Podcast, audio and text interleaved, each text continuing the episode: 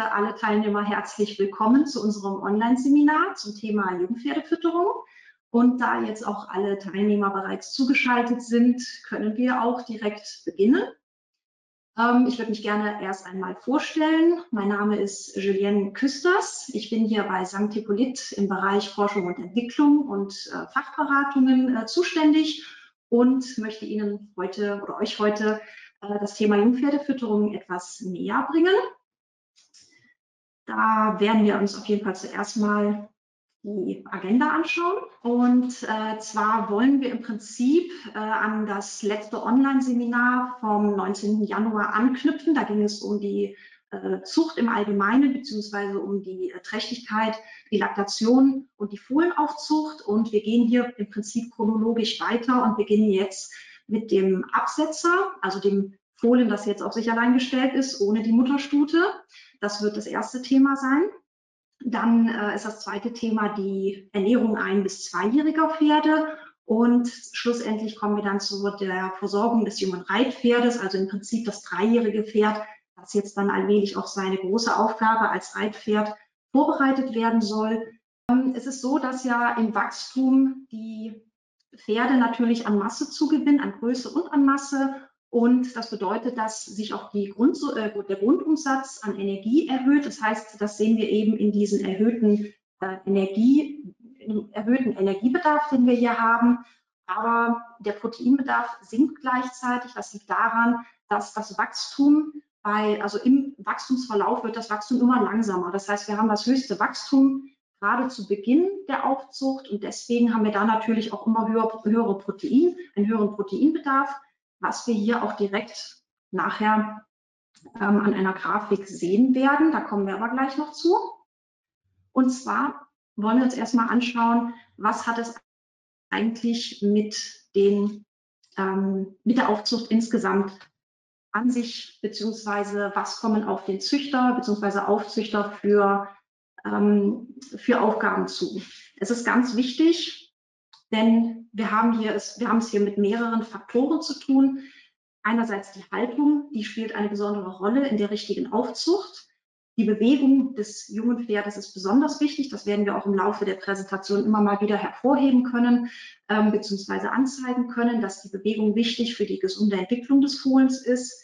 Das soziale Umfeld selbstverständlich. Ein Fohlen, ein Aufzuchtpferd sollte nicht alleine auf aufwachsen. Natürlich sind Pferde, egal ob jung oder alt oder jung oder ausgewachsen und alt, äh, sind Herdentiere. Aber hier ist halt das soziale Umfeld auch nochmal ganz wichtig, weil es ja im Prinzip nicht nur Wachstum ist, sondern auch allgemeine Entwicklung, das heißt auch psychische Entwicklung. Und das ist eben auch wieder ein bestimmter Faktor, auf den wir zwischendurch auch nochmal eingehen werden. Ja, das Wachstum, wie schon angesprochen, ist natürlich eine ähm, ganz besondere Geschichte an dieser, äh, an dieser Thematik. Und hier spielt natürlich insofern auch die Fütterung einen Einfluss, weil sie eben hier maßgeblich beeinflussen kann. Und das ist das, worum es im Prinzip oder worauf wir hier den Fokus legen. Ich würde gerne, wie gesagt, etwas chronologisch vorangehen. Das heißt, wir befinden uns jetzt in der Zeit nach dem Absetzen. Das heißt, die, das Fohlen wurde jetzt schon von der Mutterstute getrennt. Das natürliche Absetzen in einer Herde, in der freien Wildbahn zum Beispiel, ist normalerweise so zwischen acht bis zehn Monaten, also achter bis zehnter Lebensmonat des Fohlens. In der domestizierten Version, wie wir das heute so kennen, geschieht dies meist schon viel früher. Normalerweise werden Fohlen eben mit sechs Monaten frühestens, also nicht früher als fünf Monate, aber ähm, sollte dies geschehen. Aber sechs Monate ist so das Normale, wie ein Pferd ähm, ein domestiziertes Pferd gesetzt wird, also ein Fohlen abgesetzt wird von der Mutter. Hier gibt es ein paar Regeln zu beachten, ein paar bestimmte Dinge zu befolgen. Das ist ganz wichtig. Man darf nämlich nicht vergessen, dass das Absetzen einen großen Einschnitt für das Fohlen darstellt. Es ist zum einen der Verlust der Mutter und damit auch der Muttermilch. Also es ist auf einmal komplett auf die feste Nahrung angewiesen. Und zum anderen ist es auch komplett auf sich alleine gestellt erstmal. Es hat nicht mehr den Schutz der Mutter und das ist halt ein großer Stressfaktor für das Fohlen. Deswegen ist es wichtig, dass man vorher das Fohlen schon an feste Nahrung gewöhnt hat. Das passiert ähm, zwar grundsätzlich auch von alleine, das heißt, die Fohlen werden auch schon bei der Mutter anfangen, Gras zu fressen und Heu zu fressen. Aber um das Fohlen eben im Wachstum zu unterstützen, ist es auch wichtig, dass ein adäquates ähm, Fohlenfutter ähm, in die Ration mit eingebracht wird und das, wie gesagt, nicht erst nach dem Absetzen, sondern schon vor dem Absetzen, erstmal um das Fohlen im Wachstum zu unterstützen und auch damit eben während des Absetzens oder nach, kurz nach dem Absetzen keine Futterumstellung mehr erfolgt. Das ist ganz wichtig, weil Futterumstellungen bedeuten auch wieder Stress, Stress für den Organismus. Und deswegen sollte das Fohlen um den Zeitraum des Absetzens seine feste Ration haben, damit eben da schon mal auf jeden Fall eine gute Basis gegeben ist. Auf die Wasseraufnahme sollte man besonders Wert legen, auch darauf achten. Einerseits, weil die Fohlen halt durch den Verlust der Mutter etwas ähm, ja, ein bisschen desorientiert sind und auch wirklich manchmal nicht daran ähm, denken, wirklich auch genügend an die Tränke zu gehen. Und wir haben natürlich durch den Verlust der Muttermilch jetzt auch dahingehend schon wieder weniger Flüssigkeit, die das Fohlen von sich aus aufnimmt. Das ist also wichtig, dass man auch darauf achtet. Des Weiteren ist eine stressfreie Umgebung sehr wichtig. Also im Idealfall sollte das Fohlen schon den Stall kennen, in dem es nach dem Absetzen steht. Also entweder so, dass die Mutterstute entfernt wird vom Fohlen und das Fohlen bleibt in seiner gewohnten Umgebung oder dass es zumindest aber die Herde kennt, in der das Fohlen danach ähm, weiter ähm, leben wird. Also im Idealfall gleichaltrige Fohlen, die dann alle zusammen ähm, abgesetzt werden, so dass die Fohlen aneinander orientieren können. Trotzdem, also auch wenn man alles richtig macht, trotzdem ist es immer ein stressiger Akt und es kommt leider sehr häufig vor, dass schon bei jungen Fohlen Magenreizungen zu finden sind, ähm, Magengeschwüre auch, also wirkliche äh, stressinduzierte Magenprobleme auftauchen. Bei nicht wenig ähm, Fohlen, also 25 bis 50 Prozent der Fohlen sind betroffen. Hierzu würde ich gerne eine erste Empfehlung aussprechen, wie man jetzt den Absetzer gezielt unterstützen kann. Zum einen als Basisfutter, was eben auch schon vor dem Absetzen eingesetzt werden sollte, würde ich Ihnen, würde ich euch gerne hier unsere Empfehlung zum Fohlengold, Müsli oder Klassik aussprechen. Wir haben es hier mit einem Fohlenfutter zu tun, das ähm, besonders gering im Stärkegehalt ist, sehr faserreich ist, insgesamt verdauungsstabilisierend konzipiert wurde und und das muss man auch noch mal ganz äh, deutlich untermauern, dass eben dem Fohlen Mikronährstoffe liefert und andere, auch Makronährstoffe, die eben für ein gesundes Wachstum ähm, Voraussetzung sind. Und es ist nicht gedacht, um die Fohlen möglichst schnell wachsen zu lassen. Also das ist ein wichtiger Punkt. Also keine Angst, dass das Fohlen dadurch zu starke Wachstumsschübe hat. Im Gegenteil, es ist eben im Stärkegehalt sehr äh, moderat gehalten, aber versorgt eben das Fohlen mit den wichtigen Makro- und Mikronährstoffen.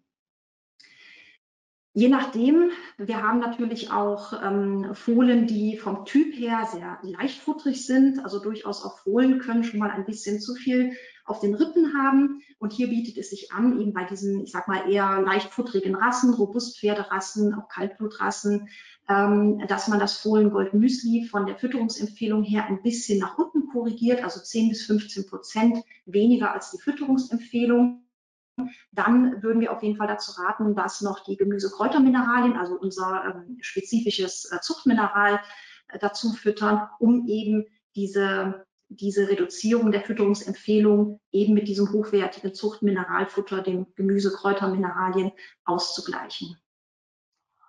Aber wie schon angesprochen, da ja eben um den Zeitpunkt des Absetzen eben diese Stressfaktoren auf jeden Fall gegeben sind, bietet es sich an, dass man das Fohlen noch gezielt unterstützt, weil ein gestärktes Immunsystem und ein gestärkter Magen-Darm-Trakt eben leichter mit dieser Stresssituation des Absetzens umgehen können. Und dazu möchte ich euch hier das Brandon Plus Gastro-Balsam sowie das Brandon Plus Gastrointestinal und das Hippomun einmal kurz vorstellen. Bei den Gastrobalsam handelt es sich um eine Schwarzkümmel- und Maiskeimöl-Mischung, die mit Sanddornextrakten versehen sind und die haben sich in einer Studie nachweislich sehr positiv auf die Abheilung von Magenreizungen und auch zur Prävention äh, gezeigt. Natürlich auch für erwachsene Pferde gut geeignet, aber gerade hier in dem Bereich beim Absetzen einfach, um das Fohlen vor diesen stressigen Situationen einfach etwas zu schützen. Und beim Brandon Plus Gastrointestinal haben wir eben eine ganzheitliche Versorgung und Regenerationsmöglichkeit für den gesamten Magen-Darm-Trakt bei Magenreizungen, bei Verdauungsstörungen jeder Art ist das Gastrointestinal auf jeden Fall das Mittel zur, zur Wahl, um eben dem Fohlen da äh, dahingehend äh, zu unterstützen und den Darmtrakt eben stabil zu halten. Mit dem Hippomun haben wir ein ähm, Ergänzungsfuttermittel, das das Immunsystem aufbauen und stärken kann, das die Immunzellen stimuliert und anregt, und, also zur Vermehrung stimuliert und anregt. Und so können wir auch das Immunsystem mit einer relativ einfachen Kur sehr gut unterstützen. Einfach damit man dem jungen Fohlen nach diesem tiefen Einschnitt in das Leben, eben der Trennung der Mutter, einen bestmöglichen Start in das weitere Wachstum geben kann. Jetzt schauen wir uns das Wachstum des Pferdes nochmal etwas genauer an und hier schließt sich dann auch das Quiz an, das wir eben äh, zu Beginn des äh, Themas einmal uns angesehen haben. An dieser Grafik auf der rechten Seite sieht man es bereits sehr gut, dass das Fohlen im jungen Alter extreme, also ein extremes Wachstum zeigt. Und man sieht aber an der Kurve sehr gut, dass die immer flacher wird. Also zum Beispiel, wenn man ganz zu Beginn schaut, also das Fohlen, also ich sage mal, ein Großpferdefohlen, ein Warmblutfohlen kommt mit einem Gewicht von ungefähr 50 bis 60 Kilogramm auf die Welt. Und man sieht, dass es sich in den ersten, in den ersten Monaten wirklich sehr stark steigert. Also wir haben teilweise Tageszunahme von anderthalb Kilogramm. Das ist eine ganze Menge. Das muss man erstmal alles umsetzen. Das ist eine sehr hohe Wachstumsleistung. Und ähm, einjährig und zweijährig flacht die Kurve dann allmählich ab und zweijährig hat das Fohlen dann schon bereits ungefähr 90 Prozent ähm, seines Endgewichtes erreicht. Das heißt, da passiert tatsächlich nicht mehr so viel. Das ist übrigens oder korreliert auch wieder mit dem, was wir jetzt bei dem Quiz am Anfang auch gesehen haben, dass eben der Rohproteinbedarf mit dem Wachstum stetig abnimmt. Weil das extreme Wachstum, das haben wir eher zum Anfang der Aufzucht. Und da ist natürlich besonders ähm, Acht zu geben, dass man hier auch entsprechend wertvolle äh, Proteinquellen benutzt, also wertvolle Aminosäuren. Da kommen wir auch gleich noch zu. Ja, dem Absetzer steht natürlich erstmal ein relativ harter Winter entgegen. Wir haben hier einen sehr großen Wachstumsschub im ersten Winter, also nachdem das Fohlen abgesetzt ähm, wurde. Entsprechend hoch ist natürlich der Bedarf, wie gesagt, an Proteinen, an Mineralstoffen, aber auch an Vitaminen. Die Energie selber muss man etwas anpassen, also je nach Ernährungszustand, Nutzungsrichtung, Temperatur, also Außentemperatur auch und Bewegung bzw. Bewegungsmöglichkeit des Fohlens.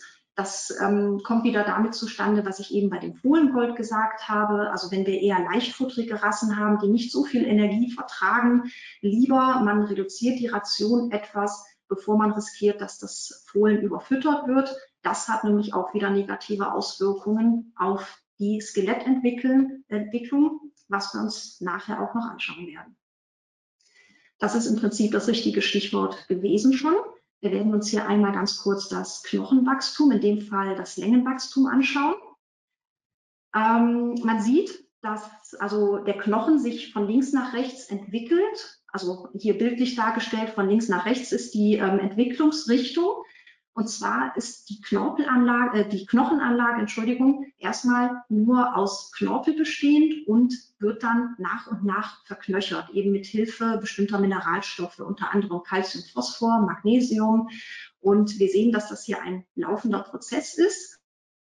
Das geschieht bereits im Mutterleib. Also die Anlagen sind relativ früh da, diese, äh, dieses knorpelige Skelett, das schon im Mutterleib zum Ende der Trächtigkeit mit Mineralstoffen eingelagert wird und dann eben sich Knochen bilden kann. Ganz besonders hervorzuheben ist hier der Bereich, wenn ihr mal schaut auf den Bildern, bei den Knochen ist oben links ein kleines blaues Sternchen. Das ist der Bereich, der zeigt die Epiphysenfuge an. Und dieser, dieser Bereich der Epiphysenfuge ist im Prinzip die, ähm, eine knorpelige Verbindungsschicht, wo das Längenwachstum des Röhrenknochens geschieht. Und dieser Prozess bzw. diese Epiphysenfuge ist relativ empfänglich für Störungen. Das heißt, wenn solange die Epiphysenfuge noch nicht geschlossen ist, das heißt noch ähm, Knorpelsubstanz enthalten ist und noch nicht alles in Knochen umgesetzt wurde oder in knöcherner Substanz, solange sind hier, also ist hier eine sehr hohe Empfindlichkeit gegenüber Störungen. Das heißt, das können Fütterungsfehler sein, das können verschiedene, das können falsche Belastungsreize sein. Das ähm, ist eben beim jungen Pferd relativ risikoreich, dass man hier auf jeden Fall alles richtig macht, denn wenn diese Epiphysenfuge im Verlauf des Wachstums einmal richtig geschlossen ist, dann kann man auch an Fehlstellungen nichts mehr ändern, beziehungsweise an, ähm, an äh, Fehlern in, in der Skelettentwicklung kann man dann nichts mehr verhindern. Also es ist eine relativ sensible Phase. Hier kommen wir zur, zu einer Entwicklungsstörung, die wahrscheinlich die meisten von euch kennen oder schon mal gehört haben, nämlich OCD. Das ist eine ähm, nicht entzündliche degenerative Erkrankung im Bereich des ähm, Knochen, im Bereich der Knochen- und Knorpelmatrix. Viele kennen das auch als Chip. Das sagt vielleicht mehreren etwas. Ähm, es kommt bei Jungpferden relativ häufig vor. Also 25 Prozent der europäischen Warm- und Vollblutpopulation ist davon betroffen. Es muss nicht selten sogar operativ äh, eingegriffen werden, weil sich eben Knorpel und Knochenstücke ab, ähm, absplittern von ihren Substanzen und das kann durchaus teilweise zu Lahmheiten führen oder sogar zum Ausschluss des Pferdes vom Reitsport allgemein. Daher, wie gesagt, ist das eine ernstzunehmende Sache. Und das ist ein Problem, was im Wachstum ähm, vorprogrammiert wird, eben durch verschiedene Faktoren. Zum einen, was sehr negativ sich auswirkt eben oder beziehungsweise günstig für die Entstehung von OCD, wären zum einen hohe Getreidemengen beziehungsweise hohe Getreidemengen in, äh, beziehungsweise in Verbindung mit einer gly hohen glykämischen Rückmeldung, also Getreidemengen, ein hoher Stärkegehalt, führt zu einem erhöhten Blutzuckerspiegel und einem daraus resultierenden oder einer daraus resultierenden hohen, hohen Insulinantwort. Und damit wird ein, also einerseits die Wahrscheinlichkeit von OCD gefördert. Es gibt aber noch andere beeinflussende Faktoren wie die Haltung, also Haltung im Allgemeinen äh, im Sinne von auch Bewegungsmangel, ganz ähm, negativ natürlich für die Entwicklung des Skeletts biomechanische Belastungsreize. Das heißt, eine Überlastung ist natürlich genauso wenig angestrebt. Das wäre zum Beispiel, wenn äh, junge Pferde zu schnell in den Sport äh, genommen werden, weil dann natürlich der, der, das Skelett noch nicht richtig ausgebildet ist, wie jetzt gerade auch bei der Epiphysenfuge gezeigt, eine sehr sensible, ähm, ein sehr sensibles Stadium, in dem die Pferde, die Jungpferde nicht überlastet werden sollten. Die Genetik spielt natürlich auch eine Rolle, genauso wie die Wachstumsgeschwindigkeit. Man soll natürlich jetzt das Fohlen nicht zu schnell wachsen lassen. Es ist ein wirklich etwas schmaler Grad, dass man eben ein moderates, aber gutes Wachstum anstrebt. Geschlecht und Geburtsmonat spielen tatsächlich auch eine Rolle. Aber hier möchte ich auf jeden Fall nochmal auf die Fütterung eingehen, denn die Fütterung kann sich sowohl positiv als auch negativ auswirken. Negativ, wie gerade schon gesagt, eben zu hohe Getreidemengen zum Beispiel, zu viel Stärke mit einem entsprechend hohen Blutzuckerspiegel und einer hohen Insulinausschüttung fördern die Wahrscheinlichkeit oder beziehungsweise erhöhen die Wahrscheinlichkeit von OCD. Aber worauf ich eigentlich hinaus möchte, ist, dass die Fütterung die Entstehung von OCD auch verhindern kann, beziehungsweise dass man mit der richtigen Fütterung eben ähm, dieser Wahrscheinlichkeit, ähm, OCD zu bekommen, also dass das Pferd OCD bekommt, auch entgehen kann. Und dazu möchte ich euch gerne unser nächstes Produkt vorstellen. Das ist das Fohlen Gold Bone Care, relativ neu im Sortiment.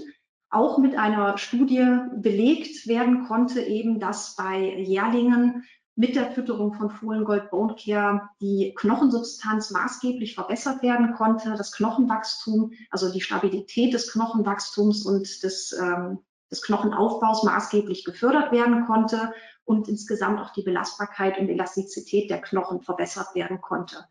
Das hat sich in, einem sehr, in einer sehr schönen Studie eben zeigen können. Auch die Knochendichte kon, konnte verbessert werden. Und das Fohlengold Bone Care ist im Prinzip ein wirkliches, ähm, also ein wirkliches Must-Have nach dem Absetzen, um eben die bestmöglichen Voraussetzungen für stabiles Knochenwachstum zu gewährleisten. Es ist relativ einfach einzusetzen. Es wird ab dem sechsten Monat gefüttert, also ungefähr halt nach dem Absetzen und für mindestens drei Monate sollte es täglich gegeben werden. Eine weitere Verfütterung ist absolut möglich, aber mindestens drei Monate sollte es auf jeden Fall gegeben werden, um eben in dieser starken Wachstumsphase, denn gerade das Knochenwachstum hat seine stärkste Phase ungefähr im sechsten bis zwölften Monat. Da haben wir den größten, also den äh, massivsten Wachstum, das massivste Knochenwachstum zu erwarten. Und wenn man hier gezielt unterstützen kann und entsprechende Nährstoffe, Mikronährstoffe gezielt für den Gelenkstoffwechsel und den Knochen- und Knorpelstoffwechsel bereitstellen kann, dann ist das auf jeden Fall eine lohnenswerte Sache. Hier ein bisschen was Allgemeines zur Jungpferdehaltung. Ähm, das ist hier auf jeden Fall schon in der, also im ersten Thema schon äh, komme ich darauf, aber natürlich gilt das auch für die ein- und zweijährigen bzw. dreijährigen Pferde. Ähm, aber wie gesagt, da wir ja chronologisch vorgehen, möchte ich trotzdem hier an dieser Stelle schon darauf eingehen, was man bei der Haltung beachten sollte. Grundsätzlich, das Pferd ist ein Herdentier und besonders im Wachstum ist eben die Gruppenhaltung absolut ideal. Einerseits wird dadurch die Sozialisierung gefördert. Das heißt, das Pferd wird ja auch vom, vom Geist und von der Psyche her entwickelt es sich noch. Und hier ist es ganz wichtig, dass es eben wirklich Pferd sein darf und lernen darf, Pferd in einer Gruppe zu sein, sich in der Gruppe einfinden kann und eben wirklich ein gutes Sozialverhalten erlernt.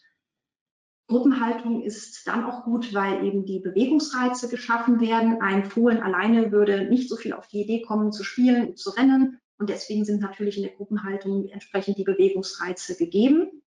Und allgemein wird dadurch sogar auch die Futteraufnahme gefördert. Das Ganze ist wichtig, um später, also späteren Verhaltensstörungen vorzubeugen. Das Fohlen wächst einfach ganzheitlich gesund heran in einer Gruppe und insgesamt wird eben auch durch die vermehrten Bewegungsreize wieder die Entwicklung von Knochen, Sehnen und Bändern gefördert. Idealerweise wird natürlich ähm, auf Weidegang nicht verzichtet. Im Winter ist natürlich die Stallhaltung angebracht, auf jeden Fall. Da kann man natürlich äh, nicht so viel dran machen, da haben wir nicht so gutes Wetter. Das heißt, ein Stall ist da auf jeden Fall von Vorteil.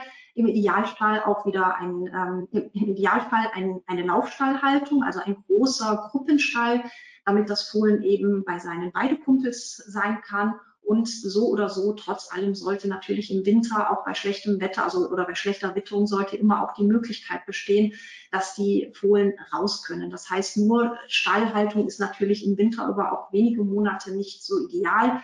Das heißt, auch im Winter sollte die Möglichkeit von freiem Auslauf sein. Und ähm, ansonsten, wie gesagt, möglichst bei gutem Wetter, Frühjahr, Sommer, Herbst auf die Weide im Idealfall dann mit Gruppen, äh, in Gruppen mit vierrader Zahl. Das liegt daran, dass Pferde normalerweise Zweierfreundschaften ähm, bilden. Also das wäre im Prinzip das Optimum. Was nicht geeignet ist, da kommen wir jetzt zum Umkehrschluss, wäre eben eine separate Boxenhaltung für ein junges Pferd aus den oben genannten Gründen, die eben, wie gesagt, hier zu kurz kommen, was die Sozialisierung angeht und die gegenseitigen Bewegungsreize. Das würde dann in einem Bewegungsmangel resultieren. Infolgedessen kommt es sehr wahrscheinlich auch zu einer Überfütterung, weil man muss das Fohlen natürlich trotzdem ernähren, um das Wachstum zu fördern. Aber bei mangelnder Bewegung kommt es dann zur Überfütterung, zur Verfettung im schlimmsten Fall. Und das Ganze wirkt sich dann wieder negativ auf die Skelettentwicklung aus, weil sowohl falsche Belastungsreize als auch Übergewicht sind natürlich schädlich für das noch nicht komplett ausgebildete Skelett. So, jetzt gucken wir uns noch ein paar Basics zur Fütterung an. Im Prinzip ist es ja so, warum stellen wir so viele Nährstoffe für das junge Pferd bereit? Das junge Pferd braucht Baustoffe in Anführungszeichen, um wachsen zu können. Das Wachstum geschieht zwar relativ von alleine, aber wir brauchen eben diese Baustoffe, die wir eben über die Nährstoffe bereitstellen, damit der Körper die Substanz bauen bzw. bilden, bauen und vervielfältigen kann und so eben das Wachstum vonstatten gehen kann. Grundsätzlich lässt sich sagen, dass Warm- und Vollblutrassen tendenziell eher schneller wachsen und Kaltblut- und Ponyrassen haben ein insgesamt etwas verlangsamteres, also langsameres Wachstum, ähm, sind auch etwas später ausgewachsen im Vergleich zu Warm- und Vollblutrassen, aber nichtsdestotrotz, sie haben alle den gleichen Anspruch an die Nährstoffversorgung. Wie eben auch schon erwähnt, die Entwicklung von Knochen und Knorpelgewebe stellt ja einen besonderen, stellt ja einen besonderen Punkt dar. Ähm, hier ist besonders auf die Mineralstoffzufuhr zu achten, unter anderem Calcium, Phosphor und Magnesium. Also das sind die knochenbildenden Substanzen, die bei der Mineralisierung des Knochens wichtig sind, bilden auch nachher den größten Speicher dieser Mineralstoffe im Körper. Also wir haben Calcium und Phosphor für die Stabilität der Knochen, Magnesium ist für die Elastizität ähm, vor allem da. Aber wir haben auch Kupfer und Zink für die Entwicklung von Gelenken, Knochen, Sehnen und Bändern, Jod und Mangan auch nicht zu vergessen. Ähm, wir haben also im Prinzip eine Menge an essentiellen Mineralstoffen, die auf jeden Fall zugeführt werden müssen. Dann ein hoher Proteinbedarf. Also wir sind hier noch in einem sehr starken Wachstum. Wir sind noch ähm, bei einem Absetzer im Prinzip bis einjährig. Hier haben wir, wie gesagt, im ersten Winter ein sehr starkes Wachstum und deswegen ist der Proteinbedarf besonders wichtig. Allerdings muss man bei, der, bei dem Protein äh, vor allen Dingen auf die Wertigkeit achten, beziehungsweise auf äh, die Proteinquelle.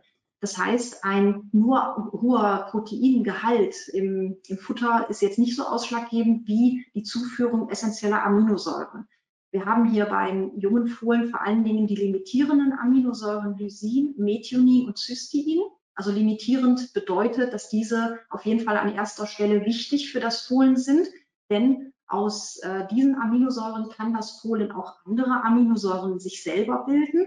Aber diese limitierenden Aminosäuren sind wichtig, weil sie im Moment, also sie im Prinzip den Grundstein für die weitere Aminosäurebildung im Körper darstellen. Und deswegen ist die Zuführung dieser drei erstlimitierenden essentiellen Aminosäuren besonders wichtig. Und hier nochmal der Hinweis auch darauf, dass eine zu schnelle Gewichtszunahme sich negativ auf die jungen Gelenke auswirkt. Da sind wir wieder bei dieser Überfütterung. Das heißt, Energie muss wieder entsprechend angepasst werden. Das sehen wir hier auch beim nächsten Punkt nochmal. Ähm, wir haben noch eine relativ moderate Trockenmasseaufnahme beim Absetzer. Ähm, lediglich 1,5 bis 2 Kilogramm je 100 äh, Kilogramm Körpergewicht und Tag sind hier ähm, die normale tägliche Trockenmasseaufnahme beim Absetzer bis Jährling, Absetzer bis Einjährig ungefähr. Grundfutter natürlich von aus, also von einwandfreier Qualität, das ist selbstverständlich. Gerne ein Gemisch aus Gräser und Leguminosen ähm, da wir hier als auch den Protein und, also die Protein- und Mineral, äh, Mineralstoffzufuhr verbessern können. Und was das Kraftfutter angeht, sollte man im Prinzip maximal nur ein Kilogramm pro 100 Kilogramm Körpergewicht und Tag füttern, eben um die Überfütterung zu vermeiden. Insgesamt in moderate Getreidemengen, beziehungsweise richtiger müsste man sagen, moderate Stärkemengen denn es kommt ja auch aufs Getreide an, in welcher Darreichungsform wir es haben. Und äh, man sollte insgesamt halt schauen, dass, wie gesagt, dadurch nicht der Blutzuckerspiegel zu stark ansteigt und eine zu hohe Insulinausschüttung äh, provoziert wird. Insgesamt ist eben das auch, um die Raufutteraufnahme nicht zu verdrängen. Also eine zu hohe Kraftfutteraufnahme verdrängt auch die Raufutteraufnahme. Dabei ist Raufutter auch beim Jungpferd schon die Basis der Fütterung. Von daher ist hier auch darauf zu achten, dass eben genügend Raufutter auch aufgenommen wird. Das ist wichtig, weil die Einspeichelung natürlich stärker ist als beim Krippenfutter, also beim Kraftfutter. Und durch die vermehrte Einspeichelung schützen wir natürlich auch wieder den Magen-Darm-Trakt. Und bei einer erhöhten Kraftfuttergabe und gleichzeitiger Rauffutterverdrängung würde es natürlich auch wieder die Gefahr von Schleimhautreizungen mit sich führen. Ja, wie gesagt, man kann viel richtig machen und einiges falsch. Hier sind nochmal ein paar Störfaktoren aufgezählt, was im Wachstum schieflaufen kann. Also zum einen haben wir nochmal zur Wiederholung die Störung der Skelettentwicklung zum Beispiel halt eben durch eine unzureichende Versorgung mit den bestimmten Mineralstoffen, die so wichtig sind für die Knochenbildung, also Calcium und Phosphor, auch Magnesium haben wir schon genannt, Kupfer, Zink, Selen und Jod als essentielle Spurenelemente. Hier ist die Versorgung auch ganz wichtig für den gesamtheitlichen, ähm, für die gesamtheitliche Entwicklung von Sehnen, Bändern, Gelenken und Knochen und auch für das Immunsystem beziehungsweise die Infektanfälligkeit, die kann erhöht sein, wenn eben eine unzureichende Versorgung mit bestimmten Vitaminen vorliegt, also zum Beispiel Beta-Carotin, Vitamin A, Vitamin E, macht das Pferd oder das Jungpferd in dem Fall auch anfälliger für äußere Einflüsse beziehungsweise ja in dem Fall Infektionen. Und da sieht man auch wieder einmal mehr, wie wichtig es ist, die entsprechenden Nährstoffe zuzuführen.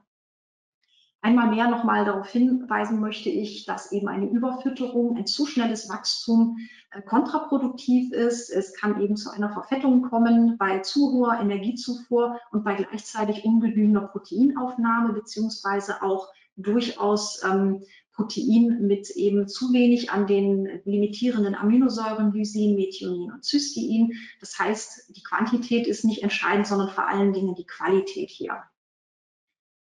Insgesamt muss man einfach über den Wachstumszeitraum, nicht nur beim Absetzer, auch, das gilt jetzt auch für die ähm, nachfolgenden Ein- und Zweijährigen und auch Dreijährigen, Wachstumsdepressionen und auch Wachstumsschübe sollten unbedingt vermieden werden.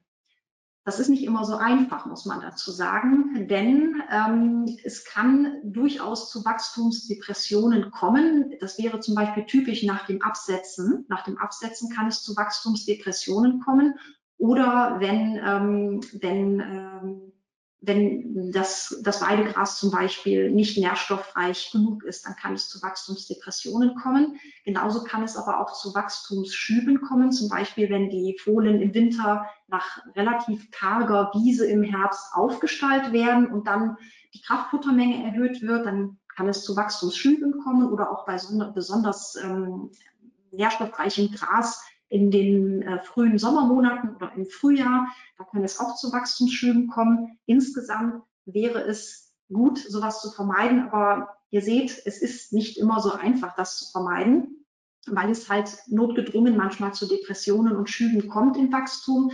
Aber hier gilt es eben, das möglichst flach zu halten und bei der Zufütterung besonders darauf zu achten, dass man eben Engpässe oder Überfütterungen, dass man das mit der Kraftfuttergabe zum Beispiel ausgleicht. Dafür ist das da, dass man eben entsprechend die Ration etwas anpassen kann. Dazu möchte ich euch hier nochmal unsere Empfehlung geben für das junge Fohlen für den Absetzer bis einjährig etwa. Unser Fohlengold Müsli und Classic eben schon angesprochen. Das ist hier auf jeden Fall das Mittel zur Wahl. Dieses Futtermittel ist eben, also je nachdem in Müsliform oder in Pelletform, das wäre das äh, Classic, ist eben die optimale Nährstoffkombination mit allem, was das Fohlen für ein gesundes Wachstum benötigt. Da allerdings die Wachstumsintensität sehr hoch ist, ist eine immer mal wieder oder konsequente Anpassung der Ration notwendig. Also wir haben hier ähm, ab dem sechsten Monat 1,4 Kilogramm, wohlbemerkt für ein Pferd mit oder ein Jungpferd mit 600 Kilogramm Endgewicht. Ab siebtem Monat 1,7 Kilogramm Fütterungsempfehlung und ab dem zwölften Monat 2 Kilogramm Fütterungsempfehlung. Es ist jetzt, wie gesagt, hier beispielhaft für ein 600 Kilogramm ähm, ähm, Fohlen, äh, 600 Kilogramm Endgewicht Fohlen wobei das natürlich auch auf äh, andere Endgewichte äh, umzurechnen ist. Wenn sich jemand unsicher ist, bitte niemals ähm, scheuen, sich bei uns zu erkundigen. Wir helfen jedes Mal gerne auch individuell die Ration anzupassen. Und wie gesagt, auch nochmal der Verweis darauf, bei entsprechend leichtfutterigen Pferden oder bei besonders schwerfutterigen Jungpferden kann die Ration auch durchaus, wie gesagt, gut und gerne 10 bis 15 Prozent nach oben oder nach unten angepasst werden.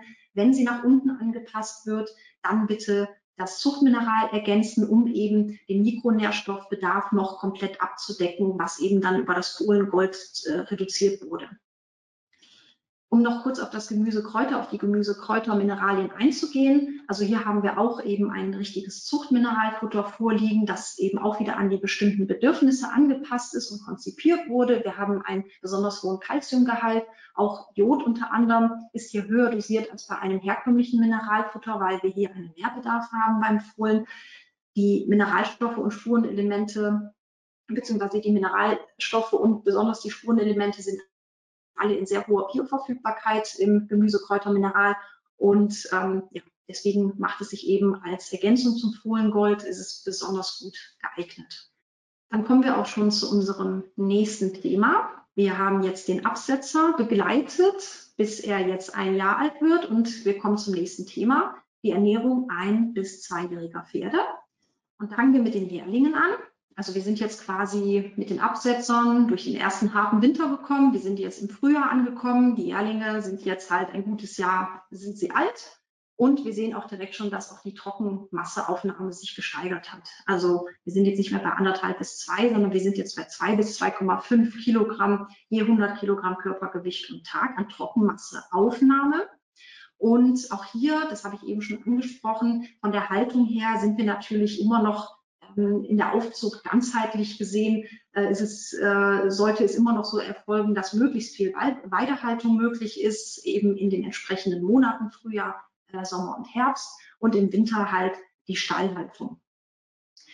Ähm, bei der Protein- und Energiezufuhr muss man auch darauf achten, dass gerade bei der Weidehaltung natürlich schon eine große Menge an Protein und Energie im Weidegras enthalten ist. Aber man darf das nicht immer alles über einen Kamm scheren. Weiden können sehr unterschiedlich sein. Das liegt an, also nach, an der Weidebeschaffenheit an sich. Das liegt einerseits an der ähm, Gräserartenzusammensetzung, also was für Gräser habe ich auf der, auf der Weide, was für Leguminosen habe ich auf der Weide, wie sind die Anteile zueinander. Kräuter spielen durchaus natürlich auch eine Rolle, allerdings eine eher untergeordnete Rolle. Und dementsprechend muss man natürlich auch die Kraftfutteration anpassen. Also wenn man jetzt zum Beispiel eine relativ karge Wiese hat mit ähm, durchaus äh, hauptsächlich Gräsern, die ähm, auch nicht so stark im Zuckergehalt sind, also eher ähm, ja, moderate ähm, Weidezusammensetzung, die für ausgewachsene Pferde zwar hervorragend sind, haben aber teilweise zu wenig Energie und Protein für das heranwachsende Pferd. Und das ähm, muss man immer je nach Situation entscheiden, dass man entsprechend auch das Futter anpasst.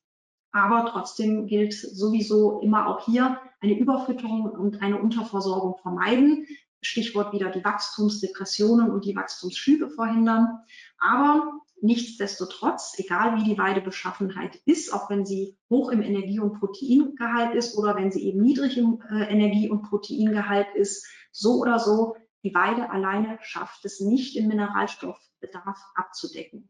Sie schafft es auch bei einem ausgewachsenen Pferd normalerweise nicht. Und gerade bei, beim wachsenden Pferd, wo eben der Mineralstoffbedarf teilweise noch relativ, also vergleichsweise hoch ist, ähm, ist die Weide nicht in der Lage, das abzudecken. Das heißt, egal wie die Weidebeschaffenheit ist, ein Mineralfutter sollte tatsächlich immer ergänzt werden.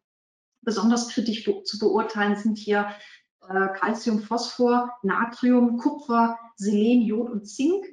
Ähm, Mengen- und Spurenelemente, die wir jetzt auch schon gehört haben, alle, die ebenso wichtig für das Knochenwachstum sind und auch für, das, ähm, für, den, für den gesamten Organismus äh, wichtig sind, für die ähm, Immunresponse. Und von daher ist hier auf jeden Fall die Supplementierung, also die Ergänzung mit diesen Mineralstoffen auf jeden Fall immer sehr wichtig. Für den zweiten Winter, da geht es dann halt wieder in die Stallhaltung, optimalerweise natürlich immer noch Laufstallhaltung, Gruppenhaltung, hier halt auch Heu und Kraftfutter nach Bedarf. Die Menge ist jetzt natürlich auch mehr geworden, das sehen wir oben an der Trockenmasseaufnahme und Kraftfutter wird eben nach Bedarf gefüttert. Allerdings ist hier darauf hinzuweisen, dass die Hauptwachstumsphase, dass die vorüber ist. Wir erinnern uns noch mal ganz kurz an die Grafik, die wir ganz zu Beginn hatten. Das Fohlen wächst am Anfang extrem stark, extrem schnell und dann so mit ein, zwei Jahren fängt die Kurve an, etwas flacher zu werden. Und hier haben wir dann im zweiten Winter des Jahr, also des Jährlings, oder beziehungsweise in dem Fall ist es dann ein anderthalbjähriger, haben wir die Hauptwachstumsphase ähm, schon geschafft. Und das heißt, wir können auch das Fohlenaufzuchtfutter langsam absetzen. Nun kommen wir noch zu den Zweijährigen. Ähm, hier halt auch, wie gesagt, das gleiche Prozedere wieder. Je nach Weidebeschaffenheit wird eben die Zufütterung angepasst. Also zum Beispiel, weil wir im Frühjahr eher protein- und energiereiches Gras zu erwarten haben, sollte hier vielleicht gegebenenfalls ein strukturreiches, eher proteinarmes Futter ergänzt werden. Und im Sommer umgekehrt, da haben wir nicht mehr so viel Power in der Weide. Das heißt, hier kann man durchaus ein energiereiches Futter äh, gegebenenfalls ergänzen. Mineralstoffe, wie schon erwähnt, auf jeden Fall. Und bei den Zweijährigen kommen wir dann auch in den dritten Winter. Da haben wir wieder die Stallhaltung. Und da ist die Energie- und Nährstoffversorgung ähnlich wie bei den Jährlingen zu gestalten. Einfach wieder ein, ähm, eine Erinnerung an die Grafik zu Beginn, dass hier die Kurve relativ flach ist. Das heißt, wir haben hier nicht mehr so einen großen Unterschied. So, da würde ich auch gerne direkt auf unsere Empfehlungen zu sprechen kommen. Und zwar, wie gesagt, ähm, das Fohlengold haben wir jetzt abgesetzt schon. Die Hauptwachstumsphase ist abgeschlossen und deswegen empfehlen wir, mit dem Fohlengold mit dem 18. Monat etwa aufzuhören und auf ein anderes geeignetes Futter umzustellen. Und dazu möchte ich euch hier gerne ein paar Empfehlungen aussprechen. Was wir bei Jungpferden besonders gerne empfehlen, ist ein Produkt aus der Hester Mix Serie, also entweder das Classic, das Müsli oder das Light Energy. Diese Futtermittel, diese, also aus dieser Hestamix-Serie, zeichnen sich durch ihren besonders hohen Mikronährstoffbedarf aus. Sie haben einen sehr hohen Gehalt an hochbioverfügbaren Spurenelementen und diese drei Futtermittel bieten sich sehr gut als Folgefutter für das Fohlengold an. Aber auch das Strukturenergetikum und das Struktur-E getreidefrei wären ebenbürtige Alternativen zu den Hestamix-Produkten. Auch ähm, das Struktur-E, beide ähm, ähm,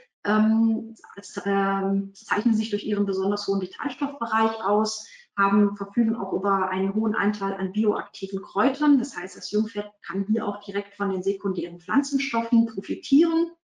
Und äh, was noch hervorzuheben ist, wir haben es hier mit stärkereduzierten Futtermitteln zu tun. Also beim Strukturenergetikum, aber auch, wie gesagt, für sensible Pferde durchaus das Struktur E getreidefrei.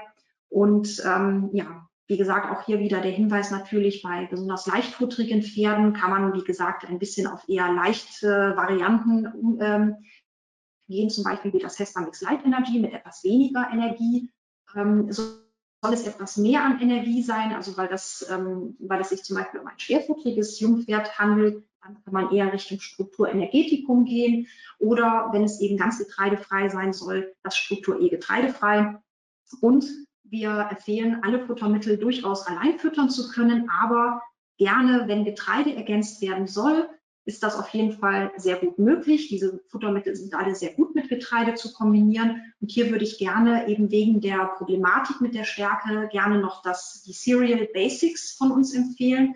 Das sind unsere Getreidebasismischungen sozusagen. Und das Besondere hierbei ist aber, dass sie mit einem Karottenfermentat verarbeitet werden, so dass die Stärke modifiziert wird Insgesamt kommt es äh, dazu, da, nach dadurch zu einer ähm, sehr guten Bekömmlichkeit des Getreides. Es wird durch die modifizierte Stärke auch die niederglykämische, ähm, also die glykämische Antwort reduziert. Das heißt, wir haben es hier mit einem niederglykämischen Getreide zu tun, die eben nicht den Blutzuckerspiegel so stark ansteigen lässt und auch dementsprechend keine so hohe Insulinausschüttung zur Folge hat.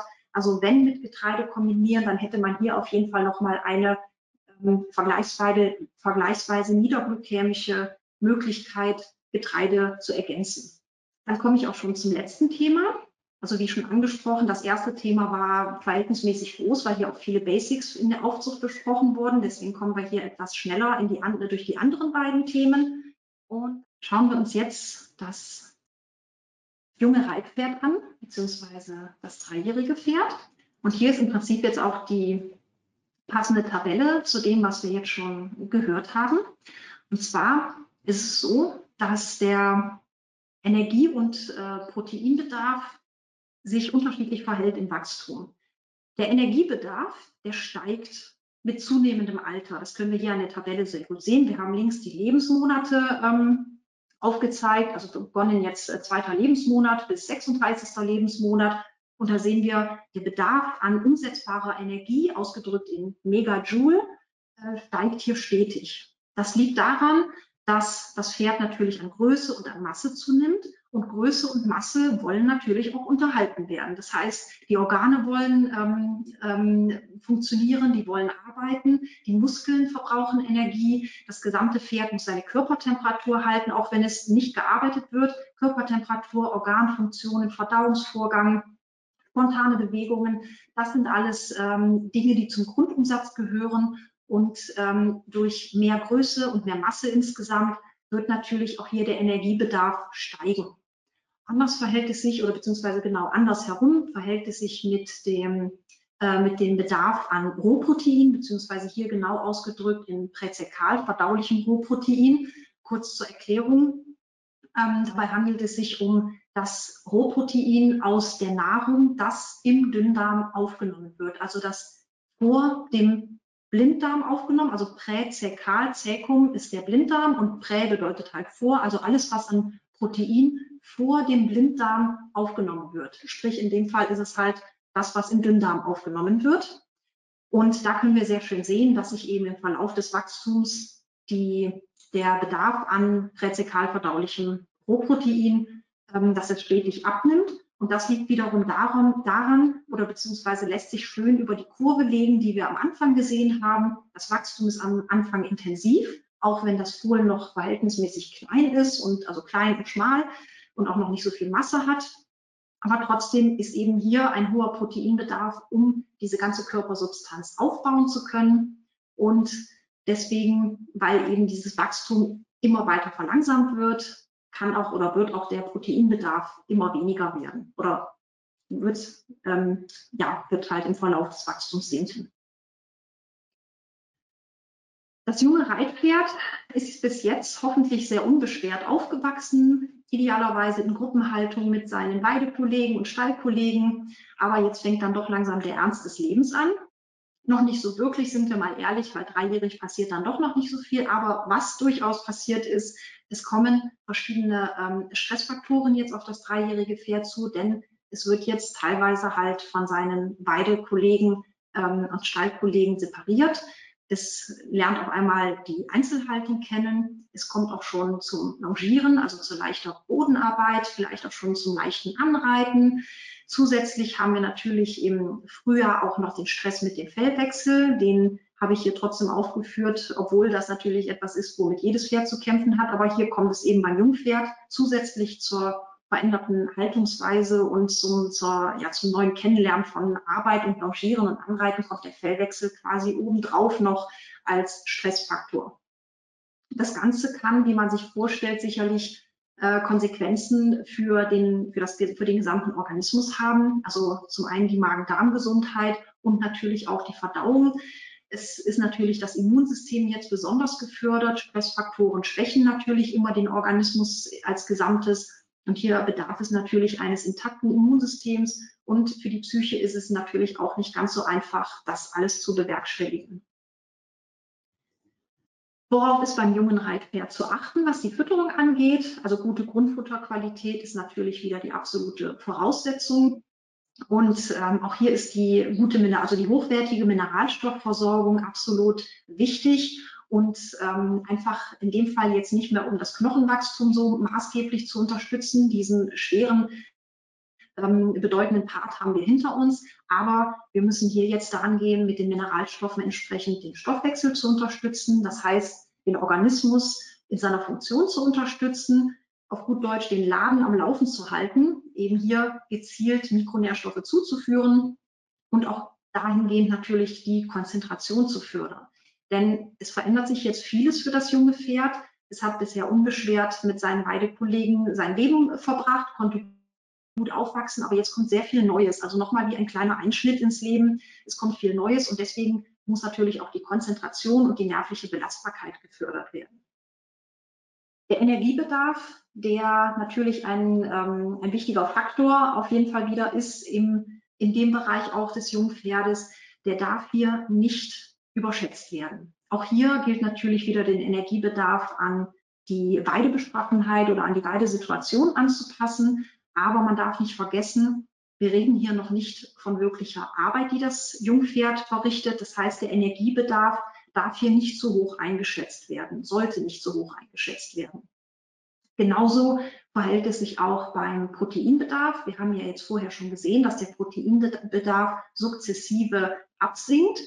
Und ähm, es ist ein bisschen, man darf halt nicht in die falsche Richtung gehen und meinen, dass man jetzt das junge Pferd schon mit Muskelaufbau konf äh, konfrontieren sollte, denn wir haben hier einfach noch nicht die genügende Arbeit vorliegen. Das heißt, was das Jungpferd auf der Weide an Bewegung zeigt, das gehört alles noch zum natürlichen Repertoire.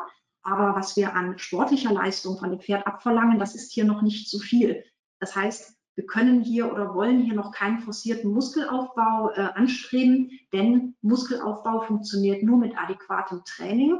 Und das wäre hier ein zu viel des Guten. Das würde natürlich auch mit zu viel Stickstoff letzten Endes die Niere unter Umständen belasten können.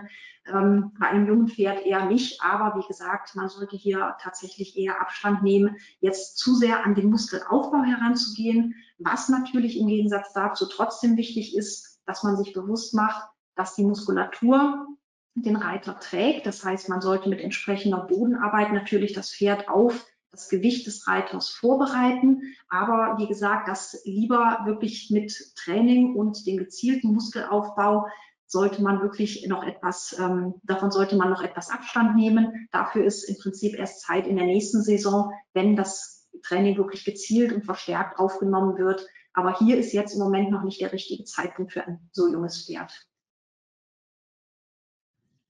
So, dann haben wir hier auch noch die Empfehlungen für das junge Reitpferd, auf die ich gerne eingehen möchte. Wir haben jetzt schon äh, einige der Produkte kennengelernt bis hierhin. Also wir haben auch hier wieder die Hestamix-Serie, die sich sehr gut anbietet. Sie ist eher auch moderat im Energiegehalt, also es gibt nicht zu viel Energie, ist auch für leichtfutterige Rassen sehr gut geeignet. Ähm, bei leichtfutterigen Rassen dann eher das Light Energy, bei, ich sag mal, normal bis äh, normal, äh, nach normalfutterigen Pferden wäre dann zum Beispiel das äh, Hestamix Müsli sehr gut geeignet oder das Classic. Ähm, mit allen Vorzügen, die ich auch eben schon genannt habe, also der hohen Spurenelementdichte, das Strukturenergetikum, die Krone der täglichen Fütterung sozusagen, auch wieder als Stichpunkte besonders ähm, vitalstoffreich, mikronährstoffreich, mit äh, moderatem Stärkegehalt und einer sehr guten ähm, ausgestatteten äh, Ans an, also Vielfalt von bioaktiven Kräutern und den entsprechenden sekundären Pflanzenstoffen, von denen das junge Reitpferd dann auch profitiert, hat man eher ein ähm, etwas temperamentvolleres oder etwas nervöseres Pferd im Stall stehen, würde sich auch durchaus das Reform G sehr gut anbieten. Hier haben wir ein haferfreies Müsli, das eben besonders für temperamentvolle und auch etwas schmale Pferde in Anführungszeichen sehr gut geeignet ist, da es halt durch den guten Energiegehalt auch sehr gut in der Lage ist aufzubauen. Da wäre das Reform G auf jeden Fall eine gute Möglichkeit und natürlich auch für ähm, leichtfutterige bzw. für getreideempfindliche Pferde oder leichtfutterige Rassen sind wir dann eher beim Struktur E getreidefrei oder auch beim Equigard. Das Equigard ist, zeichnet sich eben aus, weil wir das jetzt noch nicht gehabt haben, das zeichnet sich eben dadurch aus, dass es komplett getreidefrei ist. Es ist niederglykämisch, das heißt, es hat einen sehr niedrigen Stärke-Zuckergehalt und ähm, hat eben, wie gesagt, lässt den, na, den Blutzuckerspiegel nicht so schnell ansteigen und auch die Insulinausschüttung ist dementsprechend gering. Und dieses Futter, also das Equigat, eignet sich eben besonders gut für leichtfutterige, äh, Rassen und auch Rassen, die eben halt insgesamt halt nicht so viel ähm, Energie haben sollten. Also das Equigat hat einen niedrigen Energiegehalt und bietet sich daher wunderbar eben für die bestimmten Fälle leichtfutteriger Rassen oder sensible Pferde an. Zusatzfuttermittel würde ich hier gerne noch ähm, auf unsere vier Supertalente eingehen, die sich für Jungpferde auch sehr, sehr gut eignen. Allen voran das Mikrovital. Das ist unser Spurenelementbooster. Es ist ein ähm, Mineralfuttermittel mit einem sehr hohen Anteil an essentiellen Spurenelementen, allen, alle in hoher Bioverfügbarkeit. Und dieses Futtermittel ist besonders geeignet, um einerseits den Fellwechsel zu unterstützen, dem Pferd einfach so eine eine kleine, ähm, ja, einen kleinen Boost hinsichtlich der Spurenelemente zu geben, um eben den Organismus bestmöglich vorzubereiten auf alles, was da noch so kommen mag. Grundsätzlich bietet sich das Mikrovital immer wieder mal als Kur an, da man hier wirklich sehr schnell auch Engpässe äh, ausgleichen kann. Da ist es auf jeden Fall immer das richtige Mittel zur Wahl. Das nächste wäre der High Performer. Der High Performer hat etwas mit dem Mikrovital gemeinsam. Beide enthalten Nukleotide unter anderem. Und was bei dem Hyperpower die Besonderheit ist, ist eben, wie gesagt, die hohe Regenerationskraft eben mit Hilfe der Nukleotide. Nukleotide sind ähm, Zellbausteine beziehungsweise Bausteine der DNA und somit die Voraussetzungen zur Zellteilung. Und Zellteilung wiederum ist natürlich notwendig, wenn wir eine bestimmte, also ich sag mal, wenn wir bestimmte Gewebevermehrungen brauchen hinsichtlich von, ähm, ja, von Regenerationsfällen, sprich die Gewebeheilung, zum Beispiel deswegen hier aufgeführt, der erste Muskelkater bei dem ersten Training eines jungen Pferdes, der sicherlich irgendwo zustande kommt, ähm, kann man hier eben mit dem High Performer sehr gut die Regeneration des jungen Pferdes fördern. Man kann hier ähm, die ähm, Geweberegenerationskraft stärken und von daher ist der High Performer sicherlich immer ein sehr gutes, äh, eine sehr gute Supplementierung, um dem jungen Pferd eben im, im Beginn des Trainings auf jeden Fall aufbauend zu helfen. Ja, das Magnesium B12 als nächstes ähm, Produkt, das ist hier besonders, spricht es die Nerven, also den Muskel- und den Nervenstoffwechsel an. Wie gesagt, wir haben natürlich ähm, hier mit dem jungen Pferd eine Situation, dass es durchaus auch natürlich schon mal ähm, Temperamentsausbrüche haben kann während des Longierens und des Anreitens. Das heißt, wir haben hier auch immer eine hohe, einen hohen Anspruch an die Muskulatur und an die Konzentrationsfähigkeit. Das junge Pferd lernt sehr viel und hier kann man eben mit gezielt Magnesium und Vitamin B12 kann man eben die Muskelzellen schützen beziehungsweise ähm, die, ähm, die, na, die Muskelelastizität auch fördern und auch die äh, Ausschüttung von Stresshormonen etwas herabsenken und ähm, die Nervenzellen schützen mit Hilfe des Vitamin B12 das, wie gesagt, durch den Stress auch durchaus schon mal zu verdaulichen, ähm, äh, zu Verdauungsproblemen kommen kann, also einfach durch Stress induziert, wie man das halt auch schnell schon mal erkennt, wenn, wie gesagt, das Pferd unter Stress steht, dass es gern zu Verdauungsproblemen kommen kann. Hier wäre auf jeden Fall eine recht einfache, aber sehr effektive Unterstützung, wäre das Linustar. Das ist der goldgelbe Leinsamen, der ganz einfach trocken unter das Krippenfutter, also unter das Kraftfutter gemischt werden kann. Er kann auch vorher mit warmem Wasser angesetzt werden, muss aber nicht. Aber wie gesagt, vor allen Dingen profitiert das Pferd hier von den reichhaltigen Schleimstoffen, die eben die, äh, die Magen-Darm-Schleimhaut nochmal zusätzlich schützen, die Passagerate ähm, erleichtern und die Verdauung einfach in ihrer Regulation unterstützen. Das wären auf jeden Fall soweit die Themen zu den Jungpferden. Hier ist noch eine Übersicht über die Literatur. Und damit wären wir auch schon soweit am Ende des Online-Seminars. Wir haben jetzt das Jungpferd nach dem Absetzen bis zu seiner neuen Aufgabe als Reitpferd begleitet. Und hier würde ich gerne mich erstmal bedanken für die rege Teilnahme. Es geht jetzt dann gleich direkt in die Fragerunde. Was spricht gegen Offenstallhaltung mit ausreichend Platz, Liegefläche und verschiedenen Untergründen im Winter für Fohlen? Das ist eine sehr gute Frage. Die Antwort ist, es spricht eigentlich absolut nichts dagegen. Also Offenstallhaltung ist wunderbar geeignet. Das ist auf jeden Fall eine sehr gute Frage und ein sehr guter Einwand.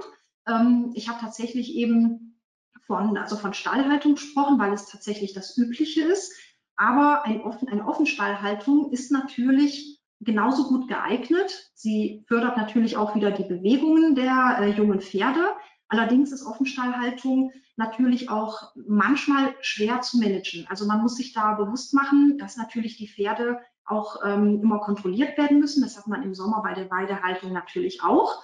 Also wenn das hier so, wenn das eine Offenstallhaltung ist, wie die Frage ist formuliert, mit ausreichend Platz, mit Liegefläche für alle Pferde und verschiedenen Untergründen, also durchaus auch ähm, unterschiedliche ähm, Reize quasi, dann ist das wunderbar, ähm, das so umzusetzen.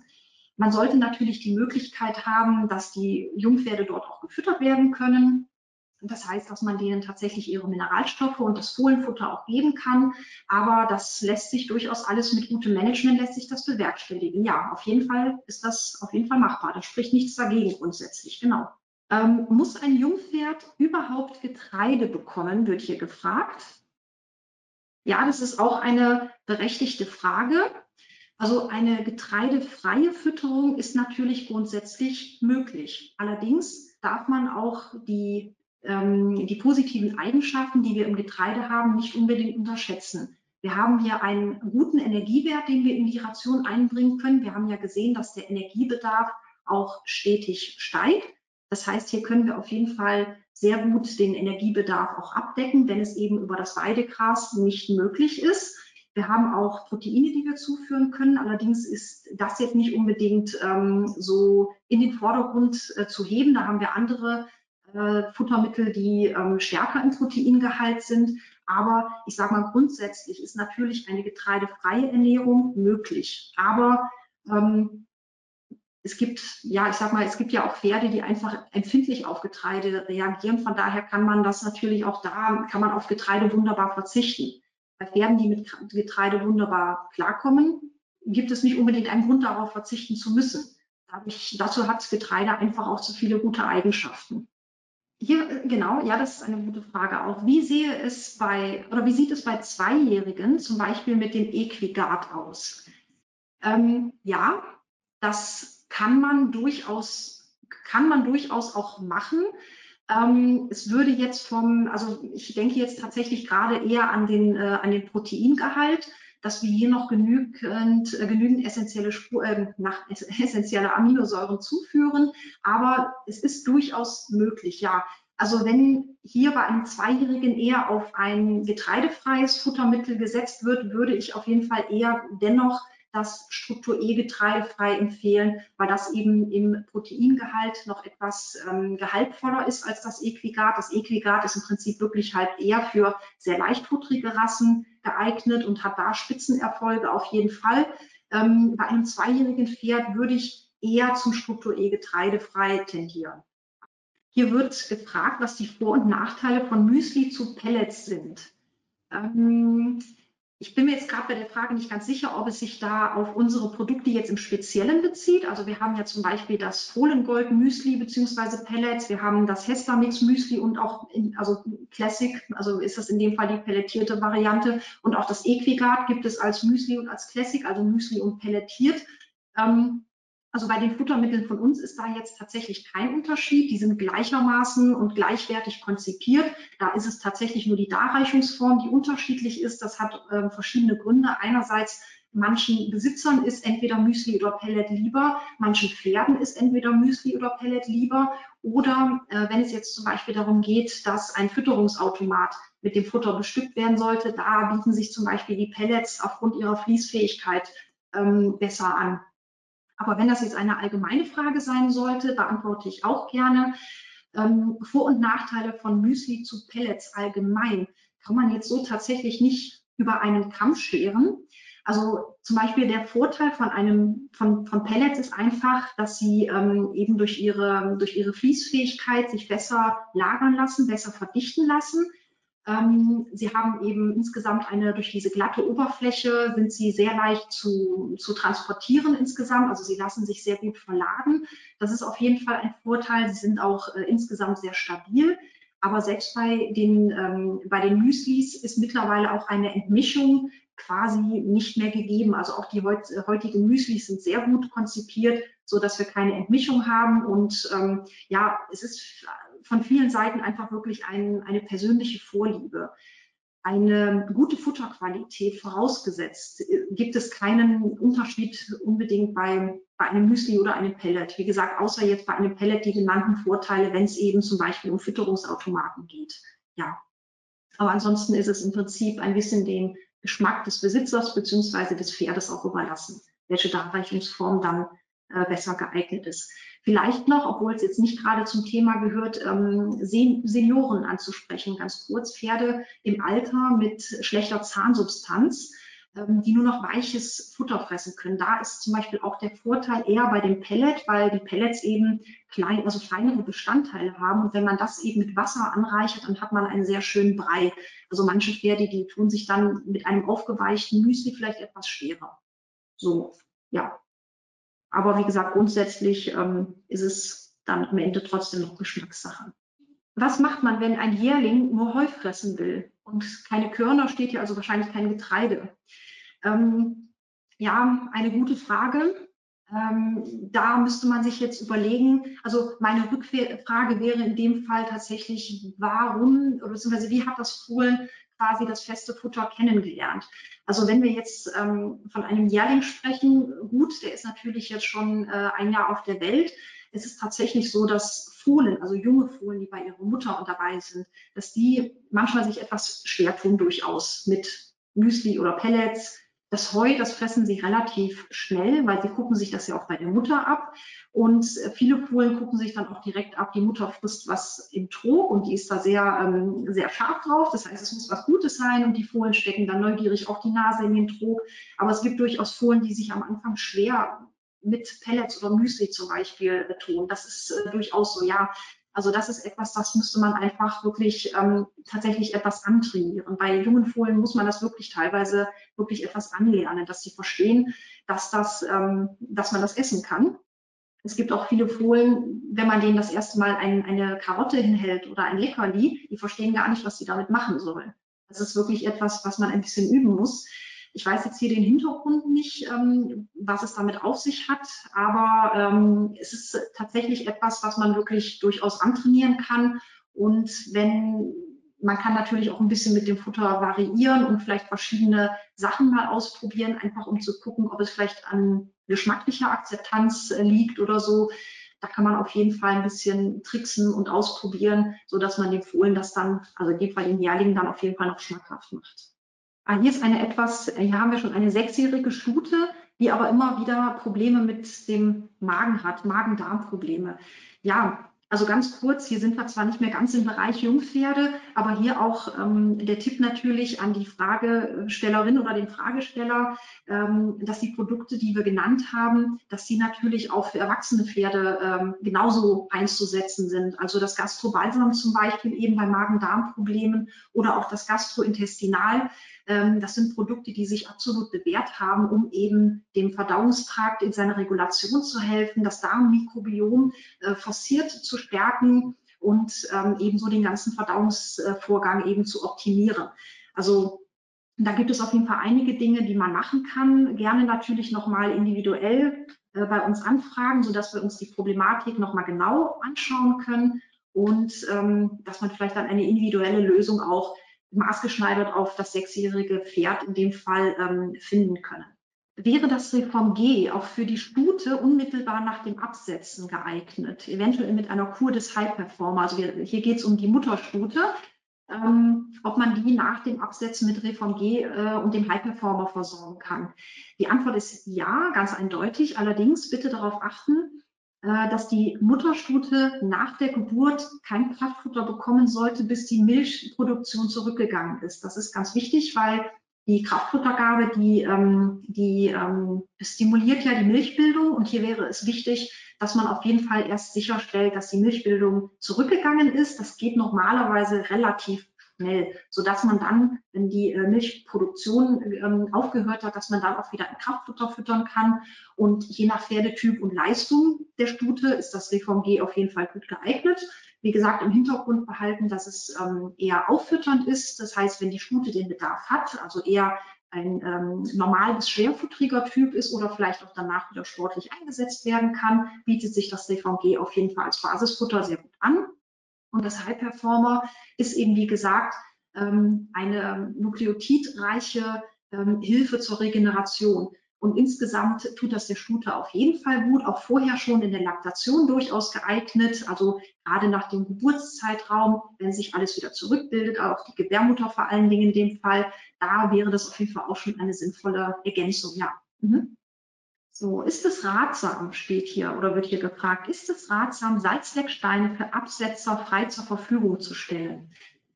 Ähm, ja, durchaus. Also bei Fohlen selber, also bei jungen Fohlen, die noch äh, bei der Mutter laufen, sollte man keinen Salzleckstein anbieten, weil wir hier die Gefahr von Durchfall haben.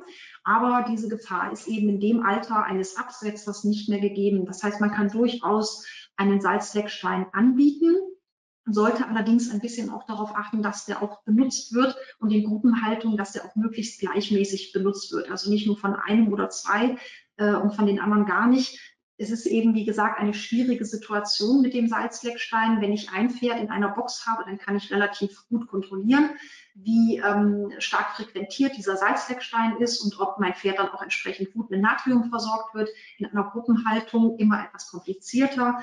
Und gerade bei den Fohlen, die natürlich auch einen entsprechenden Natriumbedarf haben, wie wir auch eben gesehen haben, der nicht über das Weidegras abgedeckt werden kann, da sollte man sicherlich auch ähm, ähm, vermehrt darauf achten. Aber grundsätzlich, ja, natürlich. Grundsätzlich ist das auf jeden Fall machbar und möglich.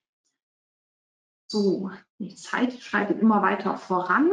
Und es sind so viele Fragen noch offen. Ich würde trotzdem gerne noch eine, ähm, eine Frage gerne beantworten wollen. Ich pick mir noch eine raus. Hier noch etwas, ähm, ja, etwas zur Haltung noch. Ist die Haltung eines Fohlens mit älteren Pferden in Ordnung? Auch eine sehr gute Frage. Die Haltung von Fohlen mit älteren Pferden ist absolut in Ordnung. Allerdings das ist jetzt hier in der Frage nicht ganz differenziert. Allerdings würde ich jetzt nicht unbedingt, es ist nicht unbedingt empfehlenswert, dass das Fohlen alleine mit älteren Pferden steht. Ältere Pferde haben doch einen ganz anderen, ähm, ich sag mal, ein, ein ganz anderes Bewegungsmuster als junge Fohlen. Es gibt durchaus auch ältere Pferde, die natürlich auch mit den Fohlen spielen, in Anführungszeichen, aber trotzdem sind erwachsene, ausgewachsene bzw. ältere Pferde sind einfach etwas anders orientiert als junge Fohlen. Ähm, man kann Fohlen mit älteren Pferden halten, aber trotzdem sollte das Fohlen nicht auf einen etwa gleichaltrigen Partner verzichten. Das ähm, das wäre auf jeden Fall immer ratsam, dass man noch ein anderes Pferd in etwa dem Alter dabei hat. Und wenn dann noch äh, ein paar erwachsene Pferde da mitlaufen, dann ist das nicht so, dann ist das egal im Prinzip. Aber ähm, die, der gleichaltrige ähm, Spielgefährte, der ist schon ganz wichtig für das Fohlen. Das, ähm, ja, aber trotzdem, das ist eine sehr gute und berechtigte Frage hier an dieser Stelle, genau. Was mache ich bei einem Zweijährigen mit Fellwechselproblemen? Ob das Mikrovital da empfehlenswert ist? Ja, absolut. Also das Mikrovital empfehlen wir immer gerne im Fellwechsel, also sei es jetzt bei dem Jungpferd oder bei dem ähm, erwachsenen Pferd oder auch bei dem Senior. Das Mikrovital ist wirklich ein absoluter Spurenelement-Booster mit höchster Bioverfügbarkeit.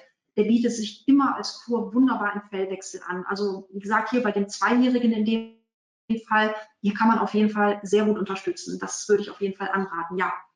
Also wir empfehlen normalerweise eine Kur so von ähm, etwa acht Wochen. Da hat man auf jeden Fall schon richtig die äh, Nährstoffdepots, also die Mikronährstoffdepots wieder aufgefüllt. Das ist auf jeden Fall eine sehr gute Sache. Ja, unbedingt, ja, auf jeden Fall eine sehr gute Sache. Bleibt mir jetzt hier an dieser Stelle nochmal zu sagen, ein herzliches Dankeschön für die Aufmerksamkeit. Ähm, nochmal der Hinweis, dass wir ähm, das Online-Seminar als Video auf YouTube und auf den anderen Kanälen, unter anderem Facebook, Instagram und auch auf unserer Homepage zur Verfügung stellen. Äh, ein Podcast wird es auch geben, dass man sich das auch ohne Bild sehr gut anhören kann. Und ähm, ja, wie gesagt, nochmal die kleine Bitte, äh, am Ende den, den Feedback-Fragebogen auszufüllen, da das sehr, eine sehr, sehr, ein sehr wertvolles Feedback für uns ist. Und ja, wie gesagt, gerne, wenn noch Fragen sind oder auch eine, für eine individuelle Fütterungsberatung, jederzeit gerne bei uns melden, kostenlos und ganz unverbindlich. Also wir finden immer die richtige Lösung für alle unsere Kunden. Und ja, ansonsten gerne auch auf Facebook und Instagram folgen. Da können wir euch auch immer auf dem neuesten Stand halten oder auch den Newsletter abonnieren, damit immer die aktuellsten Informationen an euch alle rausgehen können über Veranstaltungen und Aktionen. Und ja, ansonsten bleibt mir nur noch euch allen einen schönen Abend zu wünschen. Ich habe mich gefreut, dass wieder so zahlreiche Teilnahme gegeben war und dann hoffe ich, dass man sich beim nächsten Mal sieht. Einen schönen Abend noch und alles Gute.